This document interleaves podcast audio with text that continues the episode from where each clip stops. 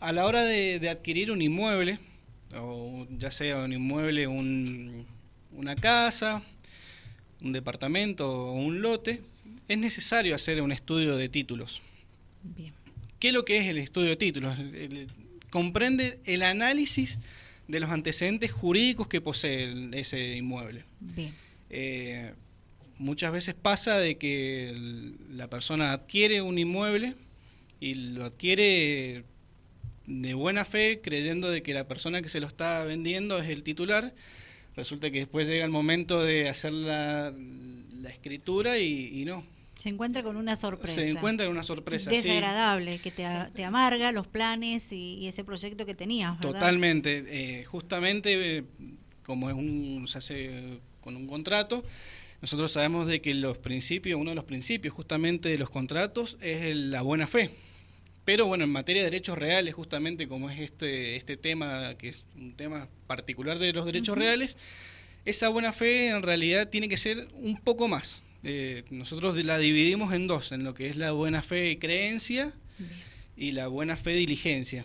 Eh, justamente la buena fe creencia es, la convicción que yo tengo de, que ese negocio que estoy realizando, de la adquisición de ese inmueble, se está celebrando de buena fe, pero justamente eh, la buena fe diligencia es eso de decir, bueno, voy a ir un poco más, voy a, voy a verificar realmente de que ese inmueble que voy a adquirir realmente está libre de, gravamen o cualquier tipo de restricción y el, la persona que me lo está vendiendo es el titular registral. Claro. Bien. Después, bueno, lo que en cuanto a la importancia, Claudia, ¿vos qué opinas acerca de...? Bien, eh, cuando hablamos de, estos títulos, eh, tenemos que acercarnos, esto es, de la parte, digamos, de nuestra, en nuestro trabajo. Lo primero que hacemos es acercarnos al registro inmueble eh, o de propiedad raíz, que también se le suele llamar. Allí está como si fuera un acta de nacimiento de ese inmueble que se denomina matrícula. En esa matrícula están los titulares, titulares registrales desde el momento que existió ese inmueble. Y también están los gravámenes. ¿Qué son los gravámenes? Y eh, puede ser una hipoteca, es decir, una, una garantía eh, que esa, el titular registral, es decir, el dueño de la propiedad, hizo, eh, garantizó una negociación, un negocio que hizo con ese inmueble. Si no paga, se va a cobrar de ese inmueble. Por lo tanto, aquel que esté comprando, que tenga un boleto, el tema con el boleto de compraventa, que decimos normalmente boleto, es el contrato de compraventa y esto se hace entre privados. Rara vez se hace a través de un escribano. Y si se hace, se hace para certificar firmas. Es decir, que aquel que firmó el boleto sea el que eh, realmente es la persona que, está suscribiendo eh, y se está comprometiendo a hacer esa venta. El tema es que eh, cuando estamos en, el, en, lo registral, a veces, como dijo aquí el, el doctor Alessio, no coincide la persona que eh, nos está suscribiendo ese boleto con el, titular registral. Entonces, por eso siempre hablamos de la necesidad de ir a un abogado, eh, vengan al estudio, nosotros eh, tenemos un área, nosotros nos gusta, es fundamental, es esencial porque todos tenemos que tener nuestro inmueble, entonces es como que nos estamos especializando. Eh, en esa área. Es muy importante que se asesoren y sepan qué es lo que están comprando. Desde cómo se hace el boleto, que a veces no tenemos acceso al boleto porque el titular, el propietario no nos lo quiere dar y nuestro cliente es el que compra, pero nosotros le podemos dar un boleto, decirle, mira, estas son las cláusulas que tienen que estar. Cuando recién hablé del, del registro inmueble, no se termina ahí. La investigación va, registro inmueble, Catastro, ¿qué es catastro? El lugar donde están los planos. Catastro provincial, catastro municipal, catastro nacional. ¿Por qué? Porque hay inmuebles que no se pueden comprar o si están eh, emplazados en un determinado territorio, fuera de los límites de la urbanización que puede tener ese departamento y esa provincia, eh, no se pueden comprar. Es decir, que esa persona puede estar 100 años viviendo, toda su familia viviendo ahí y nunca va a poder acceder a ese título. ¿sí? Eh, otra cosa, compran terrenos de X metros porque no les alcanzaba la plata para comprar para más. vamos a la municipalidad, que es el que determina la urbanización y nos dice cuántos metros puede tener un lote. Y resulta que lo que se está vendiendo o lo que se ha comprometido en ese boleto no corresponde con lo que está diciendo la municipalidad. No estamos hablando de mala fe. A veces eso se hace como decir, bueno, necesito vender 400 metros. Resulta que la municipalidad dice, no, el mínimo son mil en esta zona mil metros cuadrados, no 400 o 600. Entonces, no vamos a hablar de mala fe, ni vamos a, decirle al cliente, no, te estafaron. No, no, acá no siempre procuramos que como dijo el doctor, acá el doctor Alesio, siempre partimos de la buena fe, porque esa persona tal vez no sabe que no puede vender menos de esos metros. Se, se le avisa, nuestro cliente le avisa, lo citamos al estudio, le explicamos cómo debe hacerse. No se puede bajar un boleto de compraventa eh, de por internet. No, es, es como un traje a medida. Tiene que ser algo perfectamente bien diseñado para que después no hayan consecuencias jurídicas, porque como hemos dicho en, en otra, en reiteradas oportunidades, las consecuencias jurídicas se pagan. y se pagan con mucho dinero. Exacto.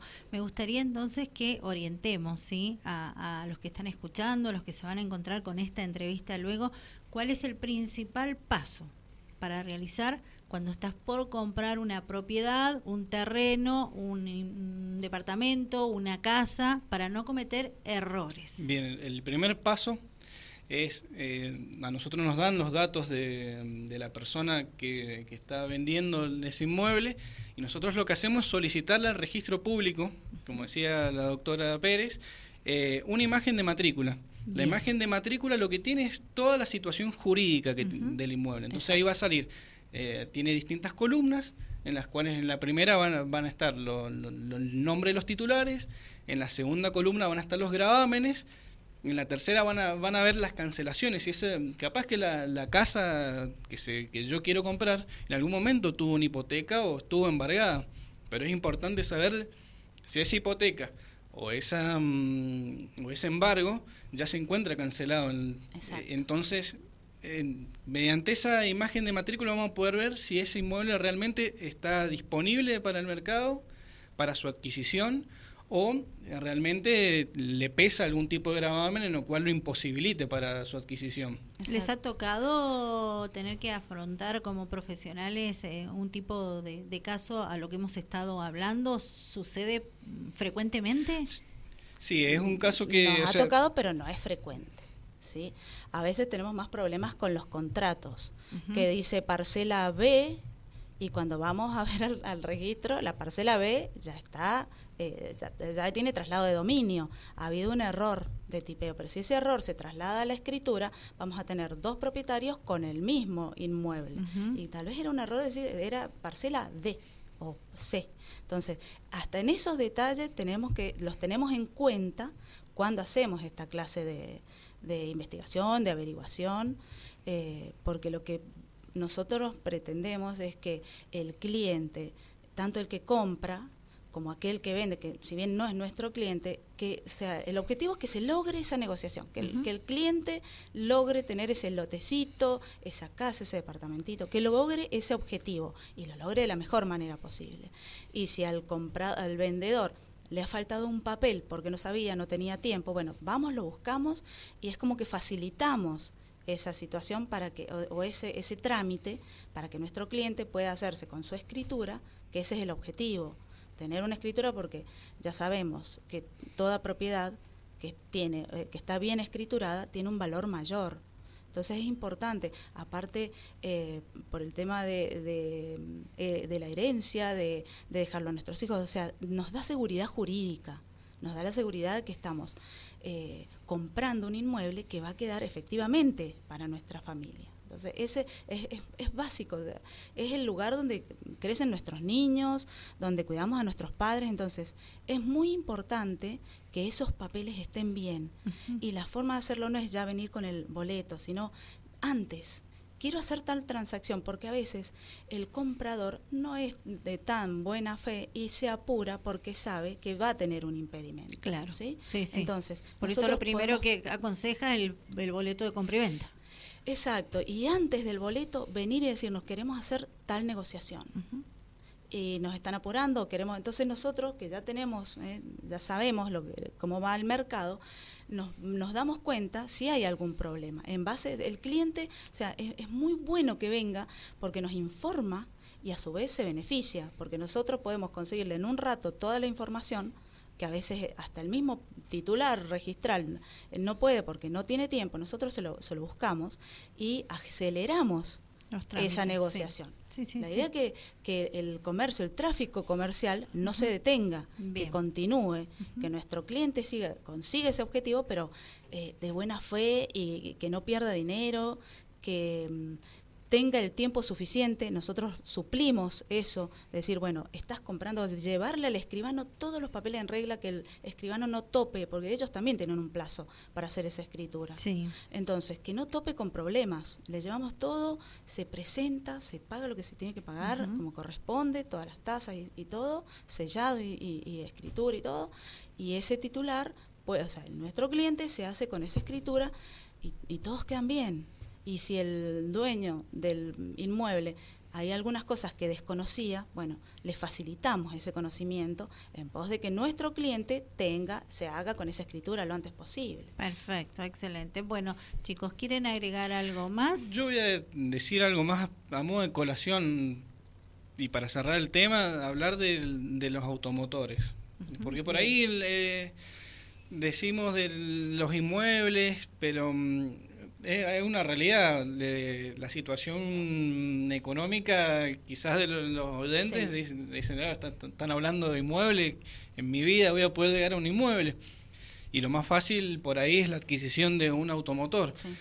Es necesario también de que al momento de adquirir un vehículo se haga también un estudio de, de verificar si ese, si ese mm, auto o moto que se está adquiriendo también está libre, porque eso es más común todavía, de que pase de que una, de que una persona va a comprar un auto, resulta que va a transferirlo, porque en, a diferencia de los inmuebles, el vehículo es de, mm, o sea, recién cuando se registra, ahí se constituye, se adquiere, claro.